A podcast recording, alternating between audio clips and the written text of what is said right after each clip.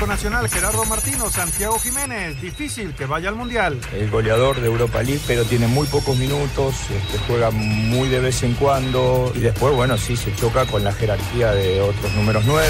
América Femenil está en la final, el técnico Ángel Villacampa. Lo importante es que la América está en la final, es lo que yo creo que tenemos que valorar ahora mismo, porque no todos los años, no todas las temporadas están en la final. El técnico Martino, Raúl Jiménez, descartado ante Irak. Estamos evaluando el partido con Suecia, si da para que pueda tener algunos minutos. Mañana es muy difícil, trabajó solo, solo dos días.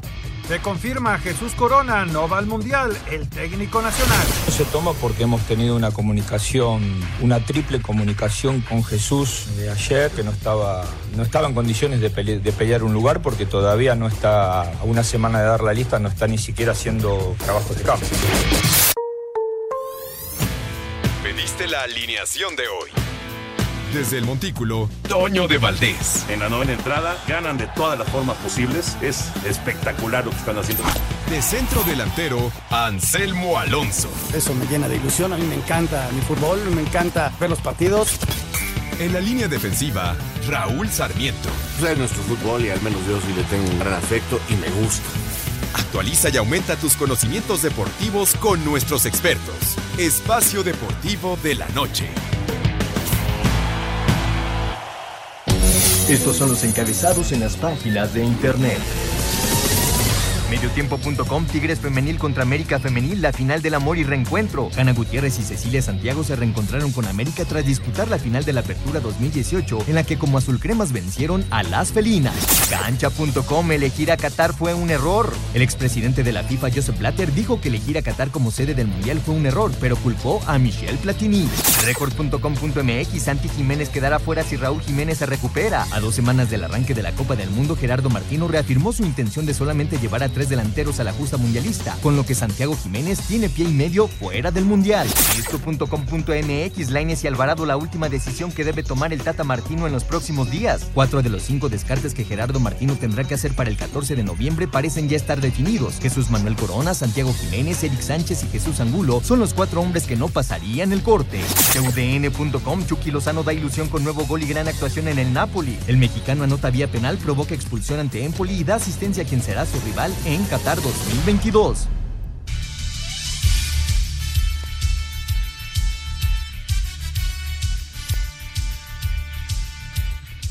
¿Qué tal amigos? ¿Cómo están? Bienvenidos. Estamos en Espacio Deportivo de la Noche, todo el equipo de trabajo. Hoy Toño de Valdés no nos va a acompañar, pero aquí con el señor Raúl Sarmiento, eh, Anselmo Alonso, el señor productor Jorge de Valdés Franco, todo el gran equipo, Paco, Lalo, Rodrigo, todo el gran equipo. Muchas, muchas gracias. Pues bueno, estamos aquí ya listos para platicar una hora de los deportes, lo que pasó ayer en la Liga Femenil, lo que está pasando con Selección Nacional, cada vez hay más información en torno a la Copa del Mundo, que ya está a la vuelta de la esquina, lo que está dejando la Liga MX, eh, unos equipos que ya regresan a trabajar, Cruz Azul regresa este día, y bueno, el trabajo de ayer de la NFL, en fin, y lo que está pasando en la NBA, todo un, una, una gran cantidad de información. Señor Raúl Sarmiento, te saludo con afecto. Raúl, ¿cómo estás? Muy buenas noches. Buenas noches, mi querido Anselmo, señoras señores, compañeros. Qué gusto saludarlos. Aquí estamos ya en Espacio Deportivo, como todos los, todos los días, de lunes a viernes, de 7 a 8. La verdad, un gusto enorme. Y bueno, pues este, muchas, muchas cosas que comentar. Finalmente, pues algo que ya sabíamos. Eh, eh, hay, hay cosas que yo entiendo que trataron de apoyarlo hasta el último momento, pero médicamente era imposible que, que pudiera tener una recuperación el Tecate como para poder ir a, a la Copa del Mundo. Su lesión fue muy seria, muy fuerte y, y seguramente hasta enero empezará a tener posibilidades de reaparecer. Eh, se le acabó el tiempo, habló con el Tata, hablaron con los con el Sevilla, los cuerpos médicos y, esa es la noticia, ¿no? Que con esto pues ya hay uno menos en esa lista de 31, eh, ya quedan 30, eh, esto se va acercando, estamos una semana de conocer la, la, la, los que van y por México al Mundial, eh, todavía faltan incorporarse varios jugadores, creo que el que ya lo va a hacer es este, el Chucky, hoy juega bien, hace gol de penalti, da una asistencia, es líder invicto el Nápoles y creo que ellos sí ya terminaron su participación el día de hoy en la liga italiana. No sé si todo el fin de semana vayan a tener partido con eso de las dobles y triples jornadas que han tenido, pero este, te repito, si hoy fue el último, quizás en dos días más esté ya eh, eh, allá en Barcelona, en Cataluña, en Girón exactamente, uniéndose al grupo y poco a poco seguirá tomando más forma la selección. Mira aquí investigando Raúl, Nápoles, Udinese el sábado todavía. Ah, entonces todavía es el Todavía lunes. juegan el Entonces, sábado. Hasta el y, lunes. eh, por ejemplo, en España sí es la última jornada, pero hay Copa del Rey. Entonces puede ser que los que estén en España ya les den el permiso para incorporar sus equipos, porque el Betis, este, pues, Pues realmente es el Betis. Es el Betis nada más, ¿verdad? Pues sí. Este juega contra un equipo de la cuarta división, entonces es, difícil. Ojalá y le den el permiso a Andrés.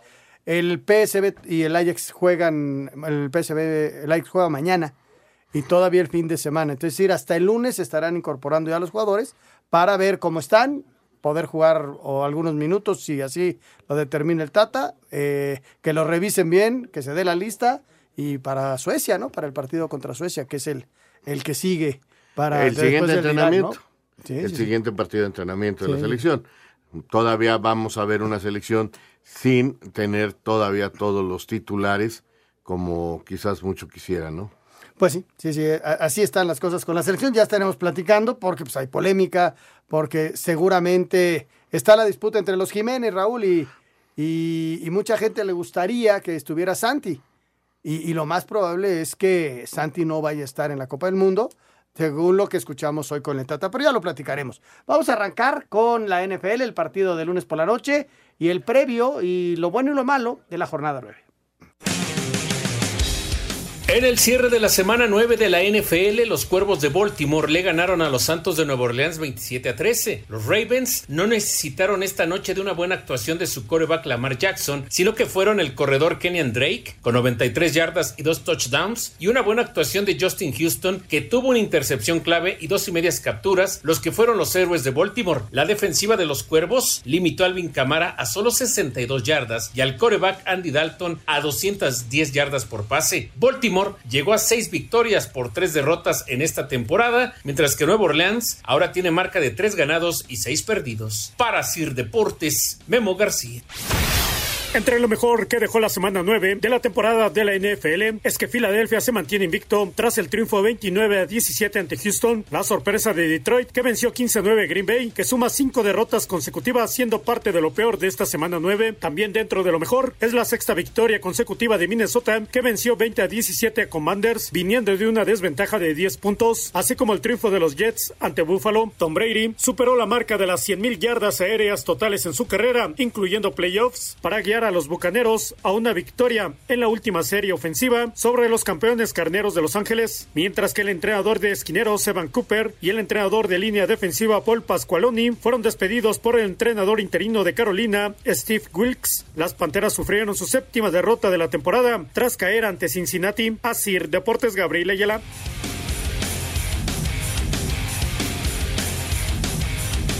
Pues ahí está, Raúl, la NFL. Este, ayer pues te quedaste sin head coach.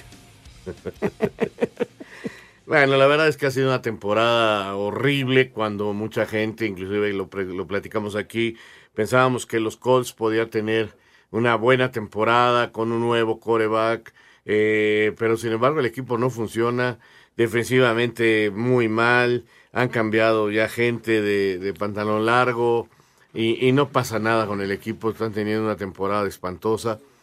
Sin embargo, todavía tienen chance de por ahí reaccionar, dadas las condiciones de su grupo, ¿no? Pero la verdad fue tristísimo lo de lo de Colts y pues, me parece lógico que vengan estos movimientos. Digo, no me gusta que corran a nadie de su trabajo, pero sí me parece que, que Colts ha sido la gran decepción de la temporada. Pues sí, sí, sí, porque había otra expectativa, ¿no? En relación. Claro. Y sin embargo, ve lo que pasa con Delfines, ¿no? Cuando tienes a un, a un chavo que le costó trabajo sus dos primeros años y está madurando poco a poco y está recuperado de, físicamente, que te puede hacer diferencia, ¿no? Y, y ya los tiene en, en, en seis victorias. Seis victorias, que fue lo que me predijo Toño en el arranque de la temporada. Y vamos a ver, porque por lo que yo veo podrían alcanzar más. La verdad que Miami está jugando bien, siempre y cuando este muchacho pueda estar Al 100. al 100. Depende, cuando no depende. estuvo, perdieron lo invicto, perdieron partidos. y luego lo recuperaron para ya lograr hacer cosas importantes. Exacto. Vámonos con información de la NBA. Aviéntala. Hoy no hubo actividad de la NBA. Hoy es un día importante para Estados Unidos. Es día de elecciones allá en Estados Unidos. Sí, sí, sí. Y todos los partidos que se iban a jugar hoy se jugaron ayer. Y entre ellos el regreso de que perdió el invicto el equipo de los Bucks de Milwaukee. Regresó a la victoria el equipo de los Guerreros de Golden State. Los Lakers no le ganan a nadie, a nadie, a nadie, a nadie. Y bueno, así están las cosas. Hoy no hubo juegos. Y regresando de mensajes, vamos a escuchar la información de la NBA. Y luego nos metemos al tema de la selección nacional mexicana eh, que juega el día de mañana frente a la selección de Irak. Vamos a mensajes. Regresamos.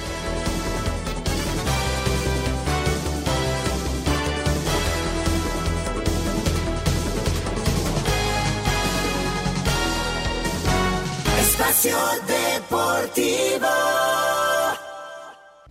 Un tuit deportivo. Aficionado de los Knicks gana un auto tras pegar increíble tiro de media cancha. Arroba New York Post Sports. Lakers sumó octava caída de la temporada al ser presa 139-116 de Utah Jazz, 47 puntos obra de Stephen Curry, comandaron triunfo de Golden State 116-113 ante Sacramento, Luka Doncic y Dallas Mavericks se llevaron la victoria 96-94 en duelo contra Kevin Durant y Brooklyn Nets, San Antonio cayó 109-115 contra Denver, Knicks derrotó 120-107 a Minnesota, 39 unidades de Jason Tatum fueron fundamentales para triunfo de Celtics 109-106 sobre Memphis, Chicago se impuso 111-97 a Toronto, Miami cayó 107-110 frente a Portland, Atlanta sorprendió 117-98 a Milwaukee, Phoenix sufrió tercera derrota de la temporada 88-100 contra Filadelfia, Indiana se impuso 129-122 a Pelicans, Orlando cayó 127-134 ante Houston, Washington doblegó 108-100 a Charlotte y Clippers 119-117 a Cleveland. Asir Deportes, Edgar Flores. Bueno, pues ahí está la información de la NBA. Y nos arrancamos con la selección nacional mexicana. Mañana el equipo tricolor juega eh, en un partido de preparación eh, frente a la selección de Irak. Aquella selección de Irak que enfrentamos en el Mundial de México 86. Y Fíjate con gol de Fernando Quirarte le ganamos 1-0. Cancha del Estadio Azteca. Te lo, te lo digo, y no es que tenga buena memoria, pero es que fue de los pocos partidos que fui yo a ese mundial. y vi el gol de Fernando. ¿no? Y, y una selección de Irak, Raúl, que, que puede ser un potencial similar o lo que se busca es con lo de Arabia Saudita, ¿no? Claro, lo, lo- lo- lo que se busca es sobre todo tener fútbol. Han estado entrenando, trabajan dos veces al día, eh, tienen diferentes sesiones de video. O sea, hoy permitieron a la prensa, a los enviados ya de muchas cadenas y de muchos medios, entrar y ver el entrenamiento y se encuentran con la sorpresa de que ven a Raúl Jiménez ya este, entrenando con el grupo, haciendo un trabajo de espacios reducidos, eh, de medio campo y, y solamente interno, o sea, la mitad de la cancha y solamente el tamaño del área grande, eh, de ancho, ¿no?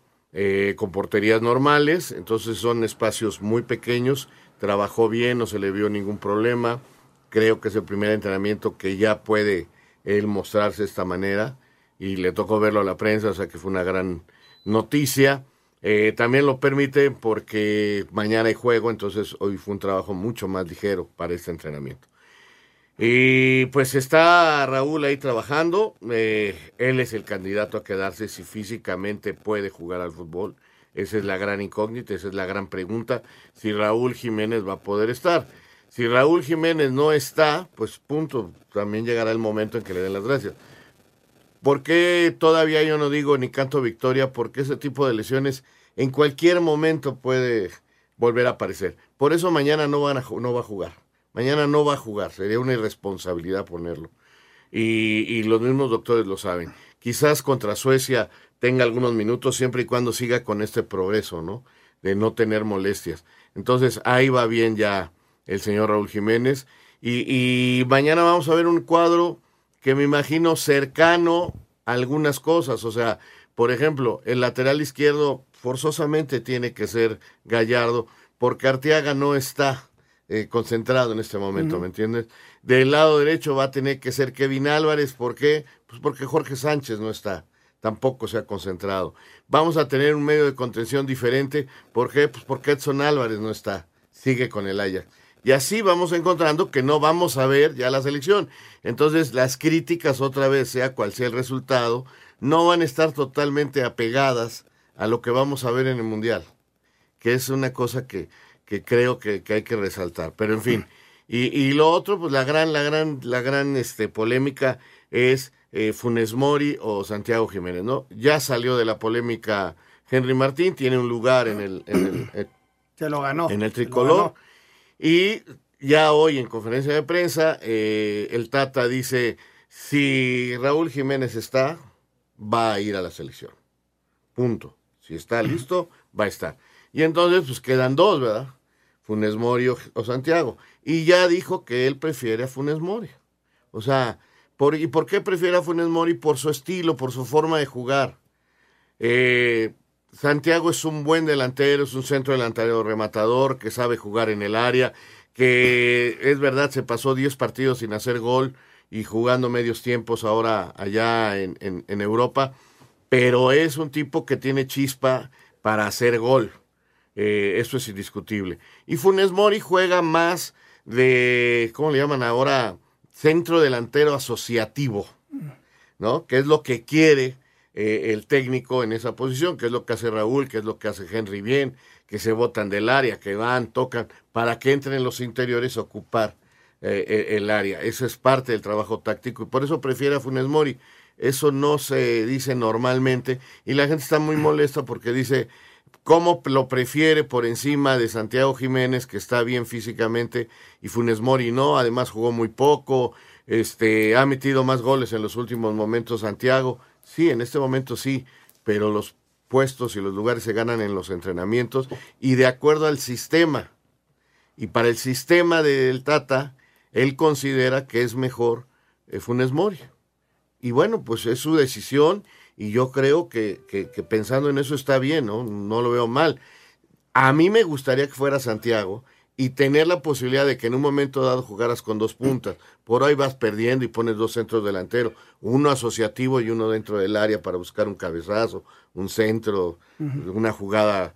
Y, y él piensa que no va a haber necesidad de eso, ¿no? Entonces, pues vamos a ver. Esa es la polémica, ¿no? La polémica es ¿por qué no Santiago? y- y- y- y ¿sabes qué?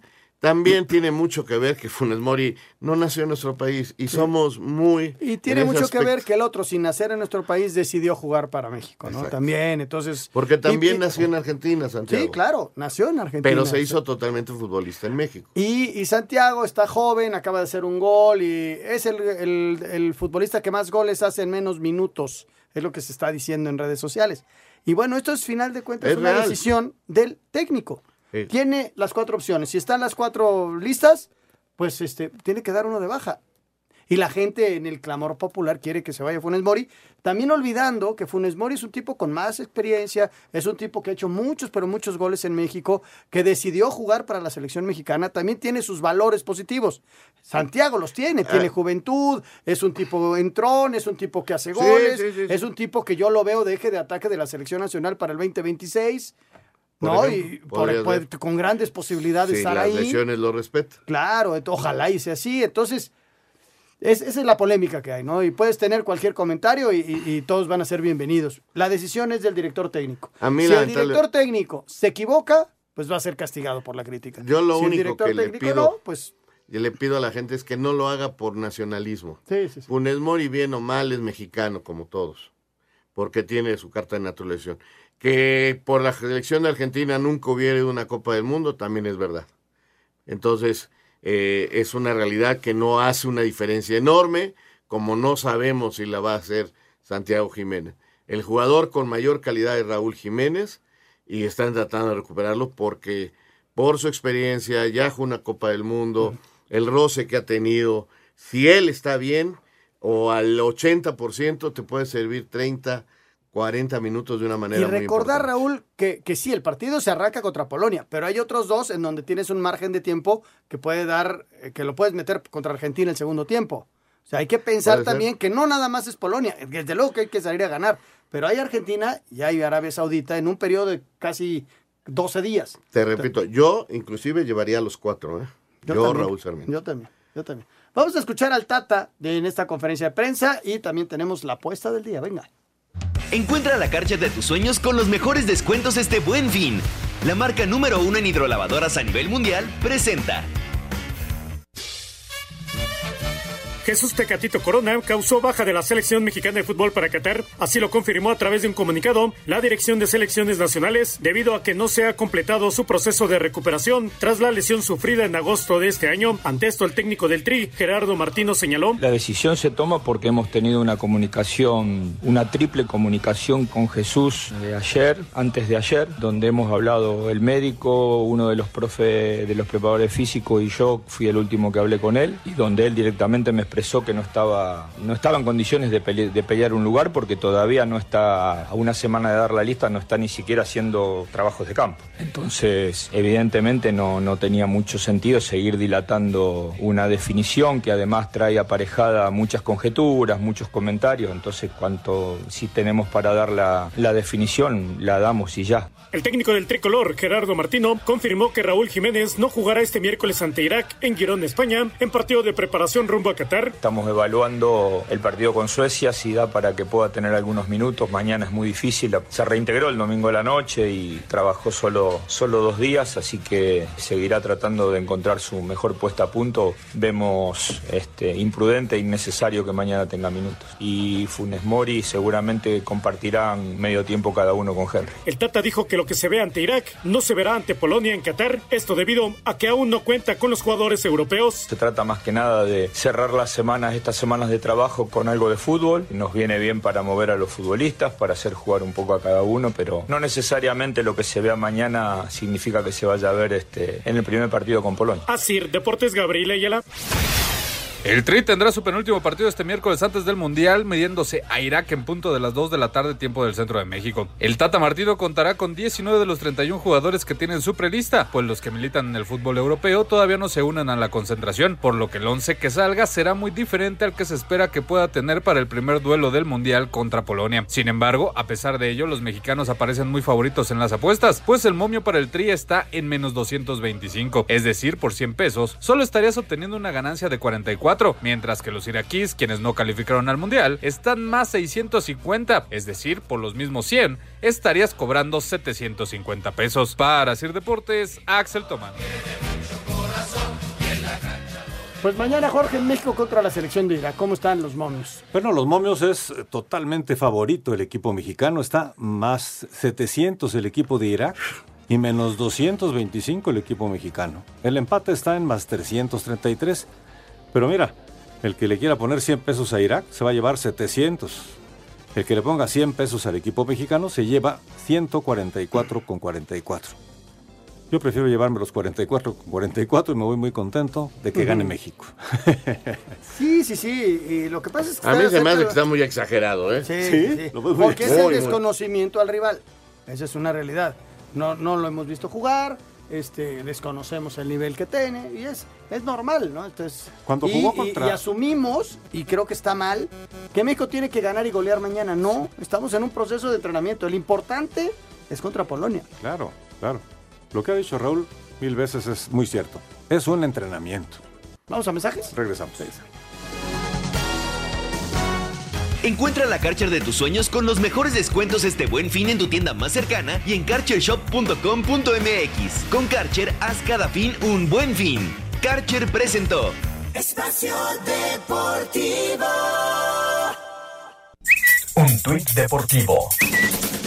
Sparring del Canelo Álvarez está en coma inducido tras ser noqueado. Arroba la afición.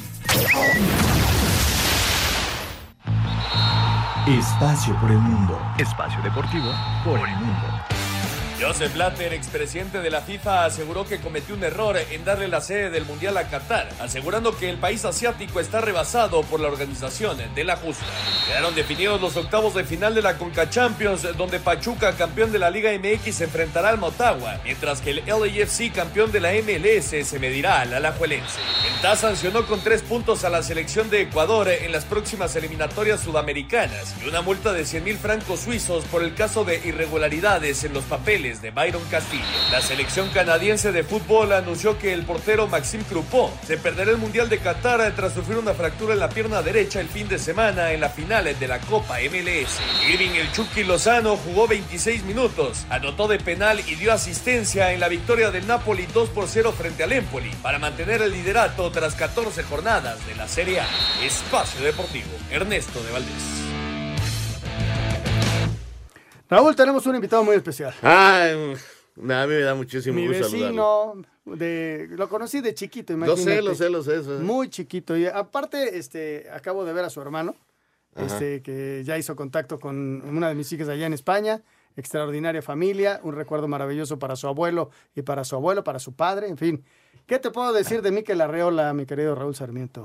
No, bueno, yo te puedo decir que, que Miquel está realizando un muy buen trabajo ahí al frente de la Liga Mexicana y que ayer tuvieron su junta de dueños y que nos da mucho gusto saludarte, Miquel. Aquí estamos con Anselmo Alonso, Raúl Sarmiento, el señor productor. Toño anda de gira artística, pero, pero en fin, aquí andamos nosotros saludándote con mucho gusto y, y bienvenido a Espacio Deportivo. Muchas gracias, queridos eh, Anselmo, Raúl, Jorge. Como siempre, encantado saludarlos, estar en su programa y gracias por todos los comentarios previos, son recíprocos. Sí, mi querido Miquel. Miquel. Ah, Pues nunca se dejó que le enseñara de fútbol, hombre. Pero bueno, ¿qué vamos a hacerle? te mando un abrazo, Miquel. ¿Qué te pareció ayer la Junta de Dueños? Este, te escuchábamos ayer con los resultados en términos generales. Este, ahí vamos, ¿no? Con, con la liga que ya arranca el día 6, ¿no? El día 6 de enero. Así es, querido Anselmo, un abrazo muy fuerte a ti y a toda tu familia. Eh, bueno, pues sí, ayer tuvimos una asamblea de dueños que generalmente es en diciembre, cerca ya del cierre del año, pero esta vez, pues por el Mundial, eh, se adelantó. Se adelantó también porque eh, el día 31, pues los jugadores de la Liga MX, eh, pues fueron liberados para el llamado de la selección, incluso pues también los otros seleccionados que juegan en la Liga MX de otros países también fueron liberados. Esto creo que fue uno de los gestos más relevantes que se agradecieron por parte del presidente de la Liga, perdón, de la Federación, John de Luis ayer, a los dueños.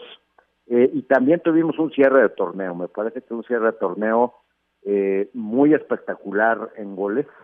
Teníamos un compromiso de incrementar el número de goles. Cerramos con el torneo número 12 de 36 con más goles, 2.6 goles por partido. Y si nos vamos a la liguilla, es la tercera liguilla de los torneos cortos con más goles, 61 goles. Cerramos en la cercanía de los 580 goles, casi tres goles por partido si sumamos eh, estos dos momentos. También, Anselmo, le reportamos a los dueños un incremento en el tiempo efectivo juego. Eh, ustedes recordarán, y lo hemos medido temporada por temporada, que en una base del 2020 donde jugamos 47 minutos. Estamos cerrando esta temporada con una eh, muy notable mejoría, llegando a los 52 minutos 48 segundos, casi 6 minutos más estamos entregando, por eso yo creo que se están dando además bastante eh, bastantes partidos con 54 minutos o más. Cuando llegamos eh, en el 20, había más o menos un 15% de partidos de 54 minutos o más, que son los que tenemos, y ahora estamos rondando ya los 40.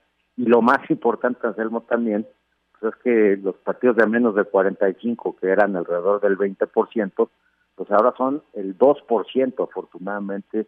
Entonces creo que fue un cierre muy eh, prometedor de torneo previo al Mundial eh, con espectáculo, con goles y con incremento también, desde luego, en los compromisos internacionales que vamos a tener el año que viene.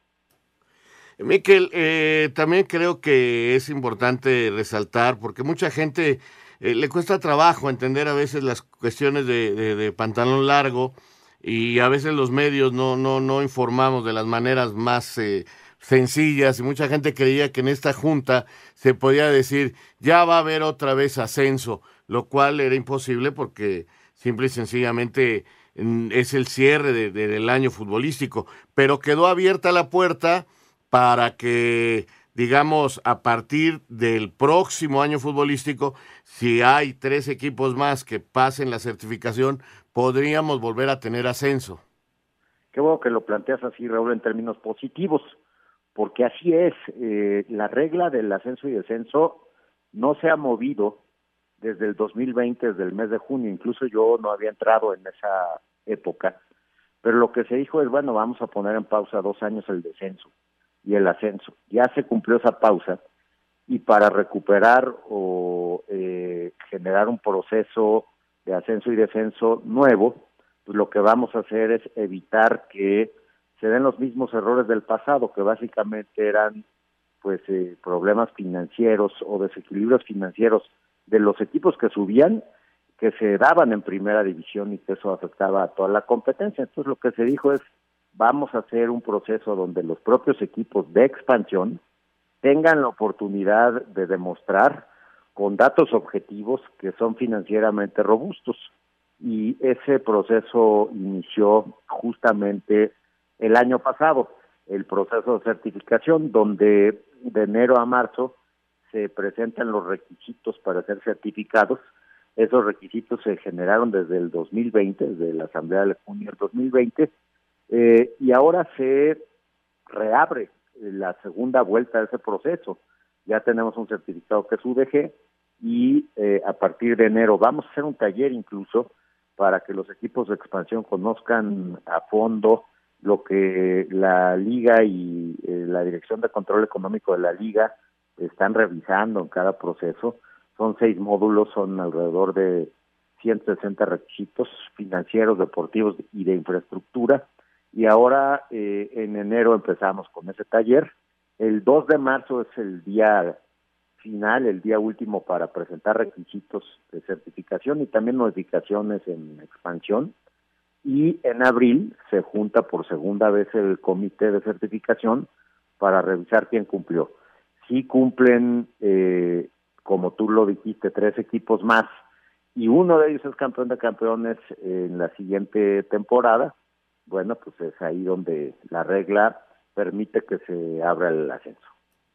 Muy bien, pues ahí está perfectamente explicado. El tema Querétaro, Miquel, ¿qué nos dices del tema ayer? Este, no, no, no, no hubo noticias, pero noticias debe haber pronto del tema Querétaro con nuevos dueños, con nueva gente que le entre, ¿no? Sí, mira, Anselmo, yo creo que la Liga MX está incrementando los valores, afortunadamente, de los equipos. Si nos vamos un poquito atrás, el año pasado se vendió la mitad del Necaxa en un precio yo creo que, que refleja el incremento del valor de la propia liga. La liga en 2020 valía más o menos 2.2 billones de dólares, hoy vale 2.5 afortunadamente, y creo que hay mercado para que el Querétaro cumpla con la instrucción que dio la, Asamblea Extraordinaria de marzo del 2021 para efectos, perdón, del 2022 para efectos de que se venda, eh, de, que, de que se venda. Ese proceso está eh, funcionando, está eh, avanzando y será, eh, en todo caso, la actual directiva la que notifique a la liga sobre una potencial venta. Nosotros estamos preparados y, en todo caso, eh, aprobar esa propia venta del equipo Querétaro, pues lo que vemos es muy buen ánimo y yo creo que liquidez en el mercado para hacer una buena oferta y que todos los equipos de la Liga MX va, eh, ganen a partir de un valor eh, que se pueda reconocer en el mercado, a partir también de un año 2023 donde todos los equipos mexicanos van a tener actividad en Estados Unidos en la Leagues Cup, en un torneo oficial, donde van a revaluar sus marcas, donde van a ingresar más recursos en dólares y donde van a tener eh, competencia internacional sus parejos. Entonces, vemos yo creo que un futuro próximo eh, donde se pueda hacer una buena transacción respecto al equipo Querétaro. Y en este aspecto del fútbol eh, internacional para los equipos, creo que, que se viene un año 2023 cargado, ¿no? Parte de ese torneo está ya la Conca Champions, que ya nos dijeron los rivales, incluso que van a tener nuestros representantes. ¿Y, y qué más eventos? ¿Vamos a seguir manteniendo eh, el juego de las estrellas y, y los campeones, los juegos de los campeones allá en Los Ángeles todavía? Es correcto, Raúl. Mira, primero cerramos el, el año, creo que, que, lo estamos comentando, con una gira de las Chivas en España. Eh, las Chivas van a visitar allá al Athletic de Bilbao. Ahí Anselmo pues eh, recordará un poco las raíces de, de, de, ambos equipos, que él lo platicaba con mi abuelo, ¿no? Los, los dos equipos que juegan con puro, uno puros vascos y otro puros mexicanos.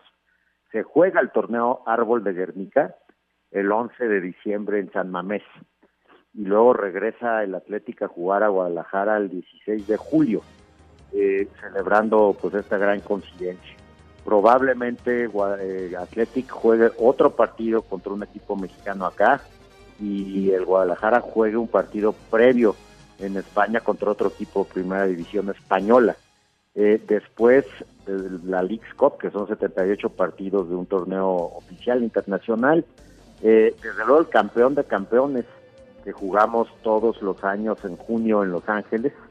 Eh, el campeón Cup, el campeón de nosotros contra el campeón de ellos eh, en Estados Unidos. Y también estaremos buscando más partidos europeos para que nuestros equipos, pues además de tener eh, ya un bien. año normalizado, digamos. Muy bien, Miquel. Fue un, ¿Eh? un mundial muy atípico. No, nos das un eh, espacio, Miquel. Vamos a, a, mensajes y regresamos con el, con el cierre de la entrevista. Discúlpanos. Venga.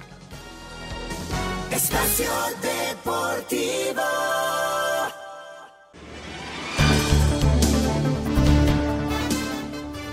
Muchas gracias al a Miquel Arreola, presidente de la liga. Miquel, muchísimas gracias por aguantarnos. Eh, para cerrar la entrevista y agradeciéndote tu tiempo, lo de la femenil es de llamar la atención, ¿no? Ayer, eh, fin de semana de muy buenos partidos, de grandes entradas, este, televisión abierta. Esto sigue creciendo muchísimo, ¿no? Sin duda, Anselmo, yo creo que estas semifinales fueron pues un ejemplo de lo que puede dar la femenil eh, fueron una evidencia de que la femenil en televisión abierta también puede competir por ratings, que es un producto que le está gustando muchísimo a la gente, que es un deporte que tiene pues eh, un elemento yo creo que de una naturaleza muy propia eh, de las mujeres. Y luego ya en la parte cualitativa pues imagínate que en los dos, de la ida y en la vuelta de las semifinales, pues este, estamos cerrando el dato, pero está, pues, estaríamos cercanos a las 160 mil personas, Anselmo, que fueron a los partidos. Eh, además del ingrediente de espectacularidad en ambos partidos, eh, y esto yo creo que le adereza a la final pues eh, un elemento primero de gran rivalidad deportiva y segundo pues que vamos a ver otra vez en el Estadio Azteca el viernes y en el Volcán el lunes pues eh, muy entradas muy interesantes donde sin duda hacia el lunes yo creo que vamos a estar contabilizando récords tanto en asistencia como otra vez en ratings en televisión abierta. Muy bueno, la verdad que interesantísimo esto. Y, y, y, además vamos a seguir contando con el VAR, ¿verdad? En la liguilla femenil. Es una fuerte inversión, pero creo que vale la pena. Así es, Raúl. Yo creo que la, la liga está haciendo el esfuerzo ahora, pero bueno, pues son inversiones.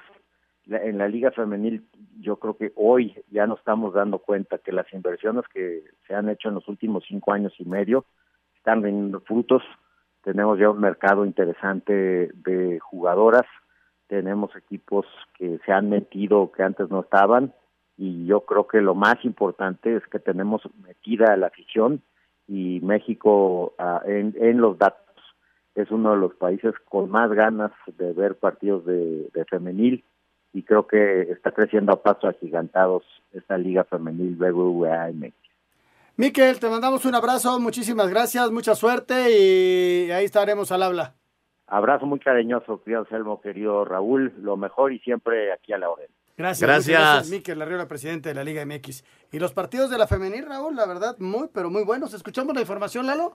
Avienta la femenil, venga.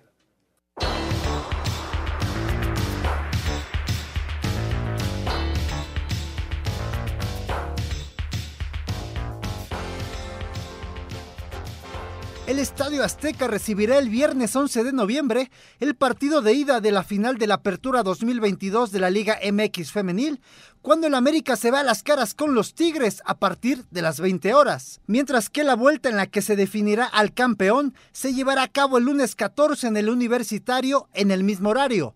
Habla Ángel Villacampa, técnico de las Águilas. Dije el otro día que no teníamos nada, pues ahora mismo te voy a decir lo mismo. No tenemos nada. Yo creo que hay que celebrar que estamos en una final y seguramente nos va a salir muy poco, pase lo que pase. Porque si la ganamos, eh, podríamos haber jugado mejor y si no la ganamos, pues ya estaría todo dicho. Para Sir Deportes, Ricardo Blancas. Pues ahí está la información de la familia. ¿Qué te parecieron los partidos? Estuvieron este, emotivos, ¿no? Sí, sí, fueron buenos partidos, emotivos, eh, cuatro buenos equipos. Eh, creo que América termina ganando con mucha justicia, terminó metiendo seis goles, o sea, terminó, creo, siendo clara la diferencia. Entonces, este, pues ahí está, un buen marcador. Lo que hicieron en el primer partido les valió para tener la tranquilidad de sacar un empate de visita. Pero repito, finalmente le metieron seis goles a las Chivas, que había sido el mejor equipo en el torneo regular. Entonces, nos habla de, de una buena actuación. Y Tigres eh, ganando el clásico sin su mejor jugadora, que estaba expulsada, estaba suspendida, y sin embargo, este, el equipo mostró un buen empaque, eh, supo manejar perfectamente la calidad de visitante y termina ganando. O sea, eh, creo que por méritos propios están dos buenos equipos y se repite una final. Curiosamente, la final que ganó el América.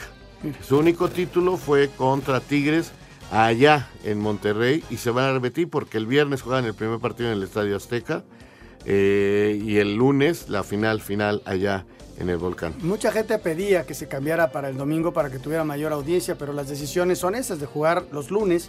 Pero no es nueva esa decisión, se han jugado finales en lunes y todo. Y la, Sí, y la sí. liga es una liga muy seria, la femenil, y se mantiene. Ellos, ellos no tienen repechaje, por ejemplo. No, No. hay repechaje, ellos han decidido quedarse como están. Vamos a mensajes.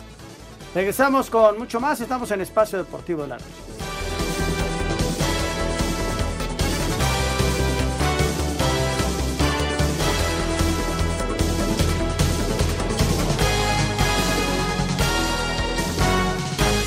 Espacio Deportivo. Un tuit deportivo. 12 años muy tarde, Joseph Blatter, expresidente de FIFA, reconoció que elegir a Qatar como sede del Mundial 2022 no fue lo correcto, arroba Reforma Cancha.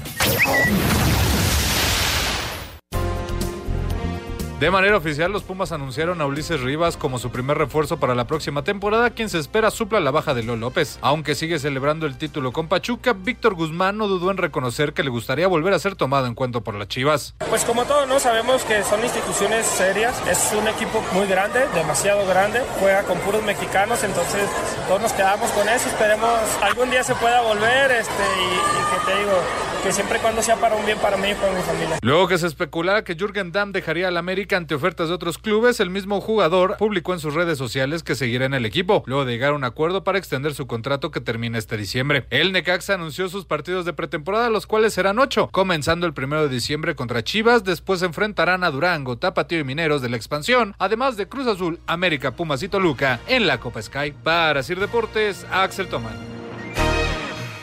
Muchas gracias, Axel. Y señores, ya tienen ustedes su pantalla TCL, porque estamos a 12 días de que inicie esta justa importante del fútbol. Vámonos con el 5 en 1 que nos presenta TCL. TCL te lleva al Super Bowl 57. Compra una pantalla TCL de 65, 75 u 85 pulgadas y participa por un viaje al Super Bowl 57. TCL presenta. Cinco noticias en un minuto. La selección mexicana cerró preparación para el juego amistoso de este miércoles ante la selección de Irak. Raúl Jiménez entrenó al parejo del equipo. Santiago Jiménez quedaría fuera y se confirmó la baja de Jesús Corona. Habla el técnico Gerardo Martino. La decisión se toma porque hemos una triple comunicación con Jesús, donde él directamente me expresó que no estaba en condiciones de pelear un lugar porque todavía no está ni siquiera haciendo trabajos de campo. Se confirmó que Giovanni Lo Celso se queda sin mundial, baja importante para la selección argentina por lesión. Definida la final femenil, Tigres contra el América el viernes en el Estadio Azteca a las 8 y el lunes en el Universitario también a las 8. Pumas anunció a su primer refuerzo, Ulises Rivas, llega procedente de Santos. En la actividad de mexicanos en el extranjero, el Nápoles 2 por 0 al Empoli. Irving Lozano entró al 64 a nota de penalti y da pase para gol, mientras que Cremonese 0 por 0 con Milán, Johan Vázquez fue titular. TCL te lleva al Super Bowl 57. Compra una pantalla TCL de 65, 75 u 85 pulgadas y participa por un viaje al Super Bowl 57. TCL presentó. Muchas gracias a TCL. Excelentes estas pantallas, tanto para ver el Mundial como para ver el Supertazón, como dicen en el comercial. ¿no? Bueno, señores, tenemos muchas llamadas. Vamos a eh, eh, vamos con esta de, Fernando Sigala, de Querétaro. Muy buenas noches. ¿Cómo puede ser que a 12 días del Mundial estemos festejando que el centro delantero de la selección esté entrenando en, en, con, con, el equipo mexicano? Estamos bueno, yo creo mal. que no estamos festejando nada. Estamos informándole a usted lo que está sucediendo en estos momentos con la selección. Yo no estoy festejando que apenas podamos tener a, a Raúl o no lo podamos tener. Simplemente le estamos informando. Muy buenas noches, soy Gerardo González. Tengo una pregunta con respecto a la Junta de Dueños.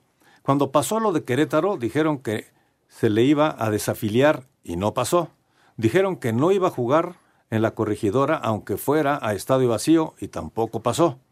Ese es el buen trabajo de Miquel Arriola. Saludos y les deseo muy buena salud. ¿Qué piensan de la expulsión de Piqué justo el día de su que se retira. Manden saludos a la familia Oiga, Herrera, se, por favor. Se la ganó a pulso Piqué, fue insultó al árbitro, lo pasaron en la TCBIA y lo echaron ese punto. Pues, listo. ¿Ya? Aún así sacaron el resultado con 2-1 lo sacaron, increíble.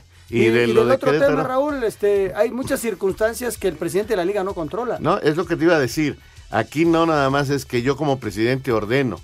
Él lo que tiene que hacer es eh, eh, coordinar las labores de los dueños, porque son los dueños los que mandan. Y hay una comisión disciplinaria que es la que castiga. Eh, están buscando la manera de que Querétaro salve esa plaza, lo cual me parece interesante. Y pues vamos a ver qué pasa dentro de poco tiempo, ¿no? Bueno, esto de Piqué era de, de, parte de Jaime Herrera y saludos a toda la familia Herrera que siempre escucha Espacio Deportivo. Señores, se nos acaba el tiempo. Gracias, señor Anselmo Alonso. Hasta mañana, buenas noches. Gracias, señor Raúl Sarmiento. Hasta mañana, buenas noches. Muchas gracias a todos ustedes. Buenas noches. Los dejamos con Eddie Warman. Espacio Deportivo.